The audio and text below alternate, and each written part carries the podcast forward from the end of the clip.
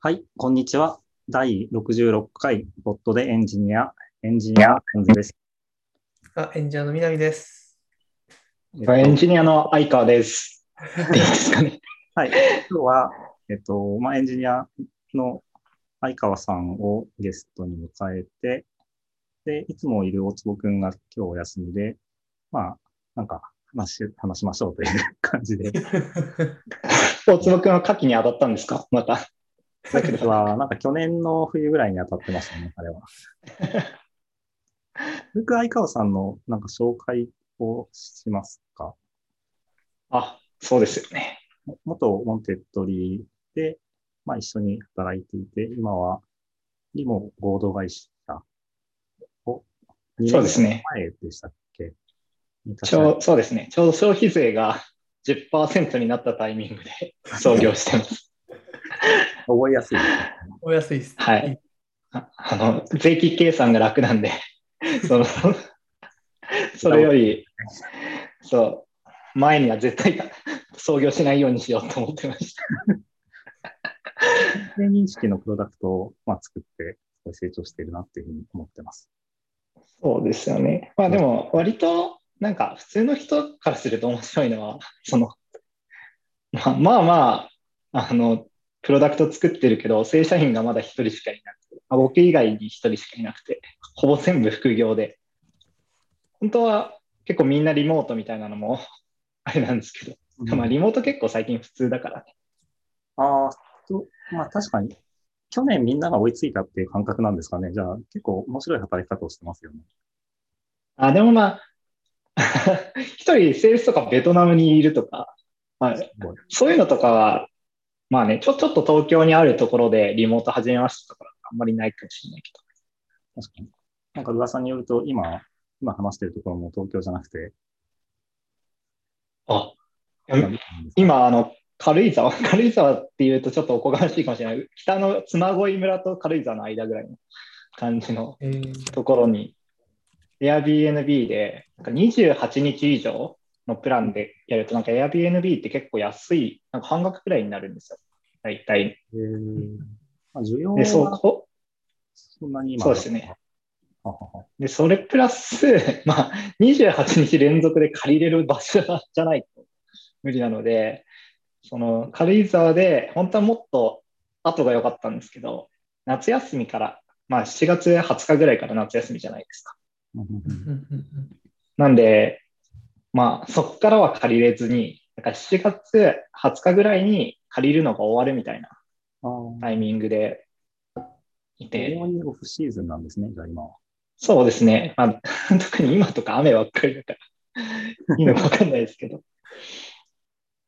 でも結構、これ、あの、これ、音声なので画像、画像系あんまり良くないですよね。画像、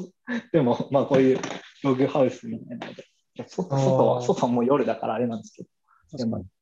なんか、綺麗な、ああ、いいですね。おしゃれな、ま昨日、まあ、そう、そうですね。なんで、ちょっと別荘感あるところで。でも1日1万ちょっとぐらいなんですよ。うんうんうんうん結構広いですよね、今見たら。一軒家に、まあ、ログハウス。ももともと5人ぐらいで泊まれる。うん寝室は2部屋あって、5人ぐらいは泊まれるって書いてあるところで、ちょっと、本当は他の家庭も呼んで、もっとお金をシェアしたいなと思ってたんですけど。全然、あの、お二人も来て、まあ別にお金払わなくていいですけど、来てくれていいですよ。ありがとうございます。なんか、そういう、その場所を変えてみたいなのいいですよね。なんか、帝国ホテルとかも確かなんかやってましたよね。まあ、あれはホテルだからちょっと雰囲気違いますけど、なんか長期宿泊して、まあ、過ごせますよみたいな。そうですね。なんか京都とかでもなんかオープンしたばっかりが1ヶ月で全部で6万みたいなところですごいバズってたとか。うーん。異常に安いですねあったり。いや、家賃よりも安いじゃないですか。うんいやでもなんか、その海外旅行行けないから、そのなんかもともと海外とか旅行行こうみたいなのを考えてて、まあ自分の場合は、まあ、奥さんとかもいいるんで、その、2 2人で海外旅行行ったら、まあ、1人20万くらいはかかるじゃないですか。まあ、そういうのだと思って、なんか新しい生活も、なんか別に何事もないんですけど、なんかまっさらな、なんていうのか、何にも入ってない冷蔵庫があって、その、なんか、塩コショウを買うとこから始めて、なんか、いや、なんか、生活を作っていく感じって、なんか意外と面白いなと思って、うん。そのなんか、意外とやら、もうやらない、なんかやるときはやるけど、ああ、確かに人生のある一時期やったみたいなことですよね。その、初めて一人暮らしをした時。時とか、そうそうそう、海外とかで初めて住むとかだったらあるけど。はい、でも面白くて、意外と例えば、まあ、人にもよるかもしれないけど、自分の場合は、その、まあやっぱ、大体、あの、二人で、なんか結婚するみたいな人で彼女がみたいな時も、大体どっちかの家はある前提で始まるじゃないですか。だか、ら、二人で完全に全部新しい、新しくするってないから、そういう意味では、初めての共同生活かもしれない。はい、南先生、最近そういえば引っ越したから、実はいろんなものを買い揃えるとかを最近してたそうですね。まあ結構家具系が、その、まあもともと一人暮らしとかだったようなやつだとちょっと微妙だっていうので、まあ割と新しく買ったりはしてました。なんかソファー買ったり、机買ったり、まあ、冷蔵庫買ったりみたいうんうんうんな。何買ったらよかったとかありますか？いやまあ月並みですけど、あの、ドラム式洗濯機とルンバはすごい活躍してくれててああ、そうだよね。ですね。どっちも使ってなかったので、あいいなっていうふうに思ってますね。くだらないけどさ、俺なんか、あの、炊飯器がここの炊飯器、やっぱ自分の古いからさ、炊飯器がちょっといいのね、ここにあるやつが。そうなんですね。そういう、あ美味しい。いい炊飯器でか炊くと少しご飯が、いや、わかんない。あの、お米も変わってるから、お米のせいなのかわかんないけど、あの、水なんとなく 炊飯器なせいな気がしてて、いや、いや新しい家電いいなみたいなの思ったりしてます。すごい、ゲストを迎えて超雑談してますね、僕ら今。いいですね。だから本当はエンジニアリングの話したいんですよね。ああ、まあ、なんかそういった話。なんかちなみに、テストについて話したいっていうふうに、ちょっとコメントを書いてましたけど。テスト？あ、そっか、そうか。この前ね、一緒に飲んだ時はその話したんだっけ？違うっけ？テストね。いや、なんか、その、もともと、まあ、自分で会社を起こすみたいな。で、エンジニアが会社を起こして、その、なんか結構、まあ、エンジニアだけどテスト、なんだろう、あんまり書く、まあまあ、会社の方針として書かせてくれないみたいなのって、まあ、まあ、最近はあんまりないのかな。あんまり書かないとかあるかもしれないけど、逆に自分でやっても確かにテストあんま書かないなって今思っていて。え、えっ、と、僕のイメージでは結構昔の会社とかはそういう文化が、テストを書く文化がなくて、入ってみたら、なんかいろんなとこに地雷があるみたいな、そういう話を聞くなって感じですけど。あそうですよね。でだからなんか、逆にそれがすごいなんか、テストがないコードはレガシーコードだなって言われてた多分時代があって、なんか、そういうテスト啓蒙本みたいなのありますよね。で、うんだから最近なんか逆にちゃんとアジャイル開発とかいろいろ言われるようになって、まあアジャイルって言わなくても普通にまあ GitHub とか使って開発してレビューして、まあ、テストも書いてみたいなの多いじゃないですか。うんうんうん。あ、ファイでトもまあっていう、なんか風潮は周りにありますね。周りにもあるし、まあ大体書いてるけど、意外と書かなくてもなんとかなるっていうのが自分の知見で逆に。いや、そこ、特にあの、ね、南くんとかは、ちゃんとした会社、ちゃんとテストを書いてる会社の派生系にいる 会社だから、実際どうなんだろうとか。逆に Facebook とかは、まあ自分は働いたことないけど、あんまりテスト書かないみたいうん。なんかあれですよね、自動テストの話だとまず思っていて、今話しているのは、うん。なんか QA プロセスの自動化っていう側面が強いんだと思うんですよね。で。Facebook のその、まあ、コア、さっさと壊してさっさと出すみたいな話だと、多分そもそもその QA プロセスみたいなの自体を、まあ、まあ、ボリュームを減らしたり、まあ、スキップしたりするのかなと思っていて、まあ、そういう文脈だと、まあ、そもそも自動化する対象が、まあ、そもそもないみたいな話とかあるのかなとか。いや、僕も別に Facebook で働いてないんでわかんないですけど、まあ、ちょっと、おーえ、でもテスト結構書いてるでしょ？まあまあ、自分はそうですね。なんか、いや、どう、どうかわかんないけど、そのプルリクの中にテストが入ってないと指摘されてたのよ。え、これよ、グ Google とかでコード書くときはさ、テスト入ってないコードは、まあ、それも、あの、リポジトリというかチームに依存する面もあるんだけど。で、だから基本的には、やっぱその文化なのかなと思っていて、テスト書かないと、そんなのな、まあ、あとコードカバレッジとか、もしかしたら勝手にテスト走ってるかもしれないし、テストのカバレッジとか。だけど、え、でも、どうなんだろう。パンツさんとか、結構、いろんな会社で 働いたりしてるんじゃないんでしたっけ、最近は。最近ちょっとだったりしてるところがありますけど、あ、でも僕で言うと今、結構機械学習のプロジェクトみたいなの多いんで、あんまりテストって感じではないですね。ああ、そうだよね。テストあったところでどう学習するかわかんないな。だからまあ、もし機械学習周りでテスト書くんだったら、まあ、コーディング的にはそのインターフェースがちゃんとしっかり守られてるかっていうのをテスト書くかもしれないですけど、その精度を担保するとかはあんまりテストって感じではなくて、日々トラックするとか、そういった解決方法かなと思って、あんまり今の今っていうと僕はテスト書いてないですね。でもまあ、だからそういう意味で言うと、なんか、自分はその、最近テスト書かなくていいってなったのが、その、まあ、昔よりも、まあ、マイクロサービス化されて、まあ、そもそもマイクロサービスって、その、まあ、一個一個は小さいから、もう、わけわかんなくなったら書き直せばいいみたいな面もあるじゃないですか。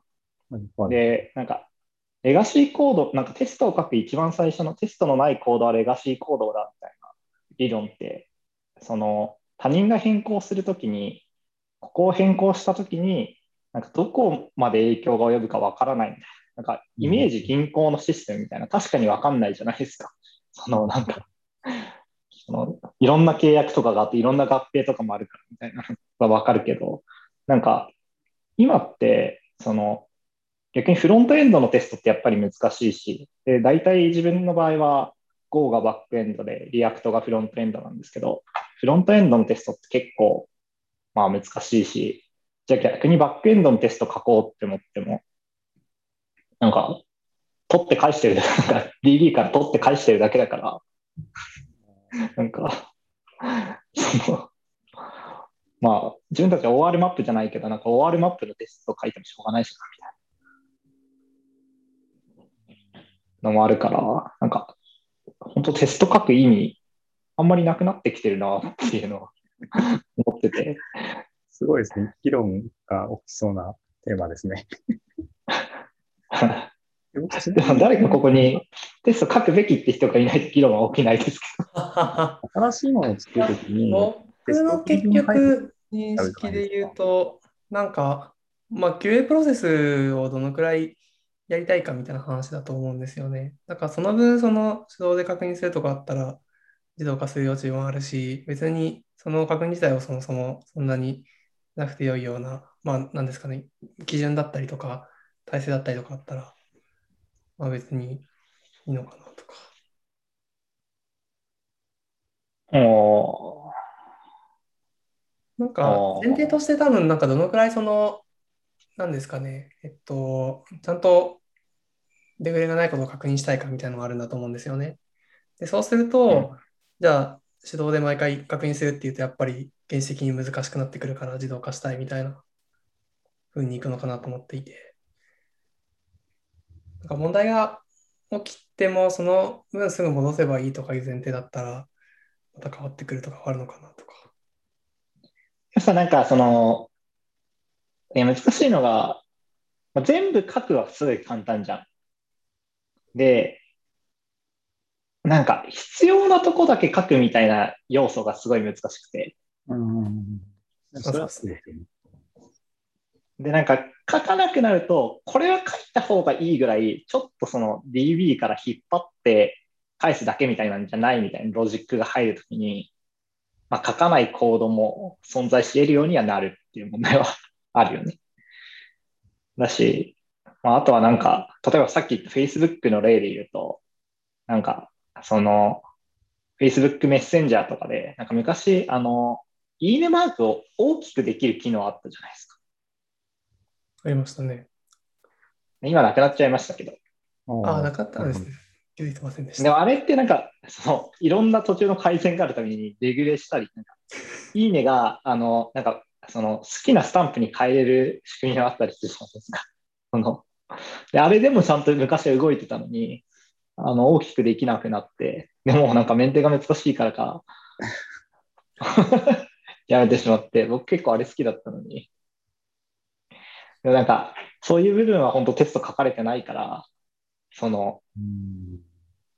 なんか逆にバグっちゃって、バグってうまく動いてないぐらいだったら、消しちゃうかみたいなディションになったのかな、みたいな。ちょなっとそうですね。予想でしかないですけど。あ りそうですね。旗からでね、思ったりするんだけど、なんか、その、別になんか、みなきゃんの言ってる自動化どこまでしたいかみたいな話もそうかもしれないけど、結局、自動化は、まあ、多分みんなできる限りはしたいとは思ってると思っていて、で、その上で、まあ、そう、そう、そう、いいねを大きくするところにテストが書かれてるのかどうかみたいな。とか、まあ、書かない方がトータルで、まあ、メリットが高いみたいなのも結構あるのかなとも思ってて。なんか自分の場合は、これ本当に、いや、本当にこれ怒られそうだけど、なんか、ちょっと壊れてても、まあ、普通に使える部分は使えるし、まあ、本当に問題あったら、すぐユーザーが教えてくれるみたいな あるなと思って、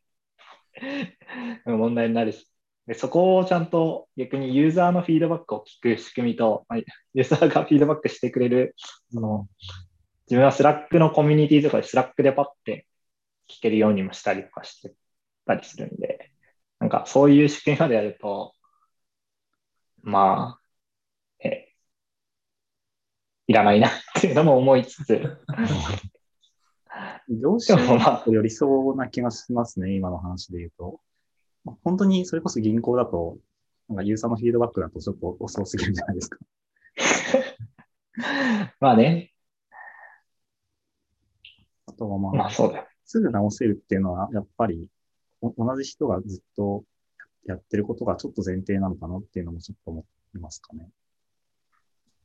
ああ、デプロイまあね、そうだよ。の仕組みとかもありますよね。そのすぐ出すとかすぐ戻すとかで言うと。ああ、それはそうだよね。まあやっぱ、でも最近だとさ、本当にさ、まあどうやっても戻せるじゃん。やっぱ、やっぱ Docker とかの貢献が大きい気もするけど。ね、なんか、どうやって戻せる？なんかわかんない。コードで戻してもいいしさ、コードベースで戻してもいいしさ、イメージで戻してもいいしさ、なんか、戻せないこととかあるみたいな。まあ、ウォンテッドリー時代の話とかで言うと、結構これいつか起きていたんだろうって言って、なんか頑張ってどっかイメージのタグで自分探索するとか、ちょっとやってましたけど。だから、それは、だから、だからそれを気づかないっていうのがね、まあさ、気づかないぐらいのところにそんな価値があるのかみたいな話も逆にそうなんですよね。ただ、機能が増えていくと、なんか本当に、なんかそこの、先ほどのどこを重視するかみたいな話と多分つながりますけど、どこを担保するかみたいな、結構、細かいところがなんか壊れてるみたいな、気がちだったなって思います。うん。まあね、まあだから、いやわかんない。まあでもなんか。いや、わかんないけどね。だから自分はなんとなく最近思ってるのは、いや、なんか、いや、本当にちゃんと考えてるとか、ちゃんと理論だってしっかりやってるところが、なんか、テストはどこまで書くのかみたいなところも、なんか全部書くじゃないんじゃないかなってちょっと思ったりもしてるんで、あすごい大きくなると全部書くが最適解になるのかよくわかんないけど、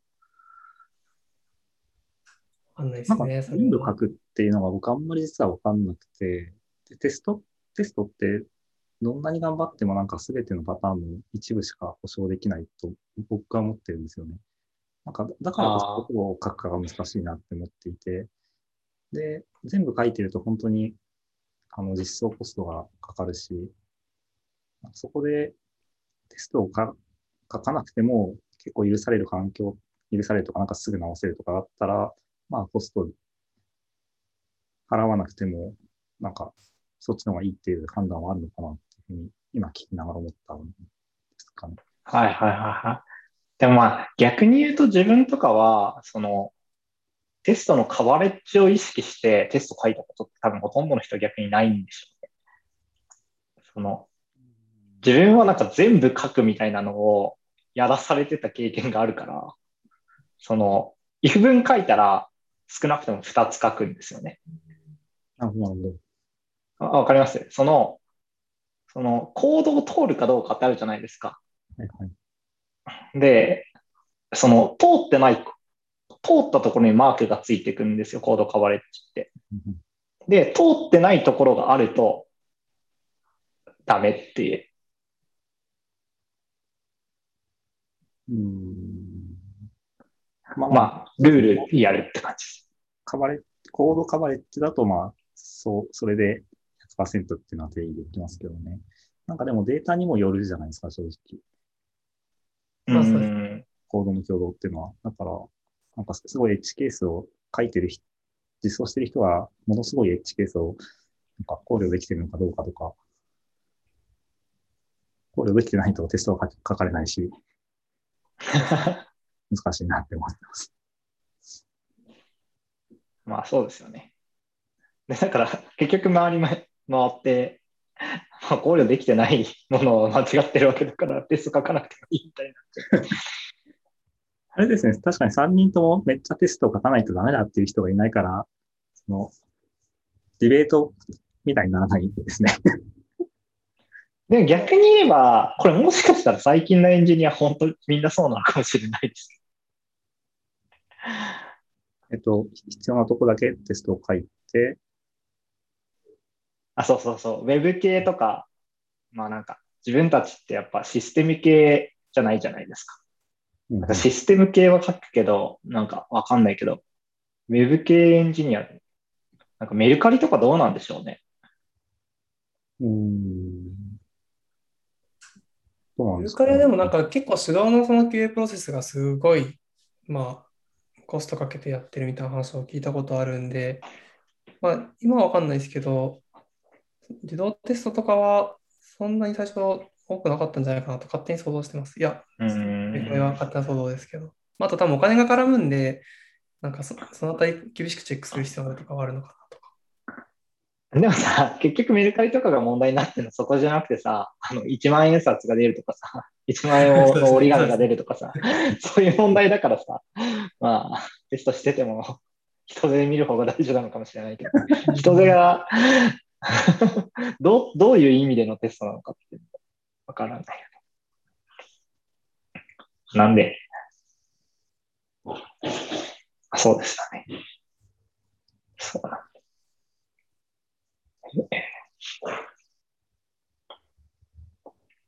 いやー。僕その、南くんの会社の面白ルールとか、いや、難しいから。そうですね。あんまりその公開されてない情報は僕は基本的に。いや、そうだよね。なんか最近最近さ、俺ちょっとわかんないんだけどさ、なんかさ、ドッカーがさ、なんかツイッター見てたらさ、ドッカーが知らない、ああ、ちょっと得るかみたいなバズってましたね、なんか。そう、あれってさ、俺結局追ってないんだけど、あれって、発端は何だったの？結局わかんない。僕の認識だと誰かが Docker も知らない、いや、ちょっと僕ももはやうろ覚えですけど、まあ、なんか Docker くらい知っててほしいみたいなことを書いてて、いや別にそれを知ってるか知ってないかと、まあ、エンジニアとしてすごいかどうかは別なんじゃないみたいな主張が現れみたいな話だと勝手に思って。でもさ、ほとんどのさ、まあ、まあ、あの、エンジニアとしてダメとは言わなくても、ほとんどの人はそこまで言わなくてもいいかもしれないけど、どっかぐらい知ってろよっていうのが、まあ、やってるものにもやっぱよるんだと思いますけどね。エンジニアって言ってもたくさん。あなーなんか、多多分最近、さ、その、ドッカーがさ、まあ、Git に近くなってきてるじゃん。その、もうなんか、わかんないけど別に、Python 書ける人がさ、いやなんか別に C とか Java とか知らなくてもいいけど、なんか Git 知らないって言われるとちょっと困るなみたいな。たまに、い困るね。やなんか、あの、これもまた時代が昔だからさ、あの、やっぱ僕がボンテストに入った時は Git 知らないエンジニアが来た時本当に困るな。やっぱ、プログラムが書けないよりも困るなみたいなのあるから、なんか、どっかたまにそういう時もあるな。なんか、どっかを前提に開発環境を作ってて、それで動かすみたいな人が来た時にどっか使えないってなると面倒みたいなのもあるのかなとか思ったりもしたけど。まあ、そうですね。まあ、なんか、インフラになってきてるというか、その結構前提になってきているから、まあ、知っているとキャッチアップしやすいっていうのは、その通りかなと思っていて、まあ、なんか人に応じて別に覚えれるならそれでいいんじゃないかみたいなのを確か見たような気がします。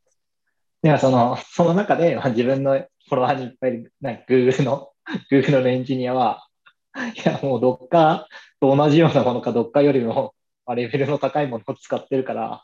自分たちは Docker なんて全く知らないみたいな、ちょっと一つ上から目線の発言をしていて、いや、まあ、正しいけど、これはこれで難しい問題だなとも思ったっていう。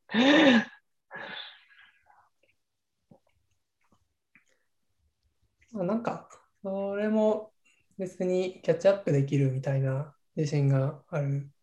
なら全然いい気がしますよね。必要になればみたいファイルって、なんかあんまりどこまでを指すのか微妙だなって思って、ドッカーファイルかけて、ドッカーコマンドが叩けるとかそういう意味なのかななんか、いや、意外とドッカーファイル書いたことない人とかいると思うよな。えー、全然いると思う、いると思うし、別にその自分も どっか使えるのかって言われたら、俺も、なんか最近確かにちょっと使えるぞ。む難しくない？そのイメージとかどうやって消すんだっけみたいな。なんか、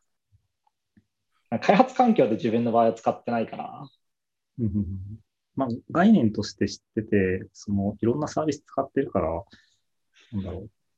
説明を見たときに、なんかスッと入ってくる、だったら別になんか問題ないような気がしますよね。別に Docker コマンド自体が使えなくても。そうだよね。あと、どっかもなんかいろいろバージョン上がってて、なんか、いろんな 制約が増えたりとか、なんか大人の事情の制約も増えたりとかしてるから、ただ便利になるだけじゃなくて。まあでも Git もそんな感じじゃないですか。Git コマンド、僕とかは Git コマンドでやるけど、その、便利ツールでコミットしてプッシュする人結構いますよね。な。ああ、確かにね。まあ、そうですよね。まあでも、だからエンジニアリングって結構どうでもいい議論が多いってことですね。テストを書いてもいいし、どっかを使えなくてもいいし。すごいまとめが。んか、クロスソースをちゃんと考えて判断できるみたいのは、どっちも共通して重要なのかなっていう気はしますけどね。さ、まっとうなエンジニアが話すとさ、別に結論は出なくてさ、大体使いましたらいいし、大体書いたらいいみたいなさ、その、聞いても面白くない結論で終わる。テストを書いても書かなくてもいいし、どっかは使えても使えなくてもいいし、うん。どこで働いてもいいし、自由ですね。いや、本当どこで働いてもいいよ。そうなんですよ。マジで、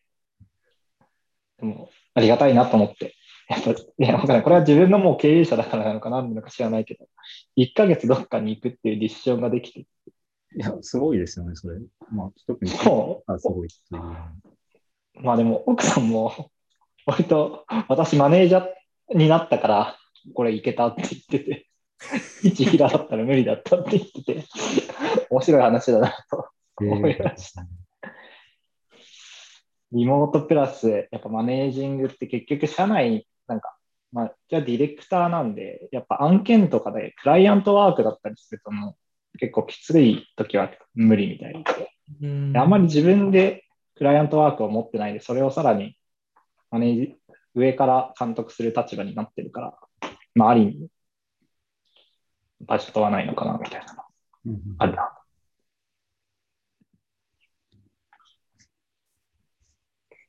白いですね。結論が、やっぱ、明難し確いですけど。な結論が出ないですね、やっぱり。でなんかキ、さんも今自由な場所で過ごせるんですよね。いや、僕、本当どこで働いてもいいはずなんですけど、あの、ずっと引っ越しもせずに、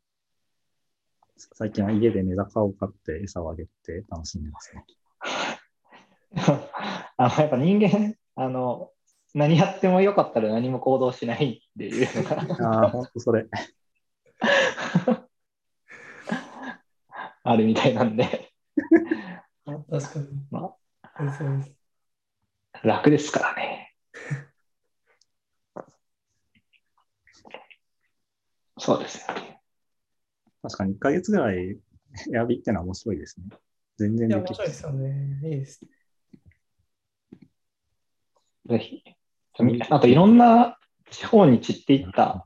同僚のところに遊びに行き続けるっていうのも面白いんじゃない？か。結構いるんですよね、も確かえう。そうっす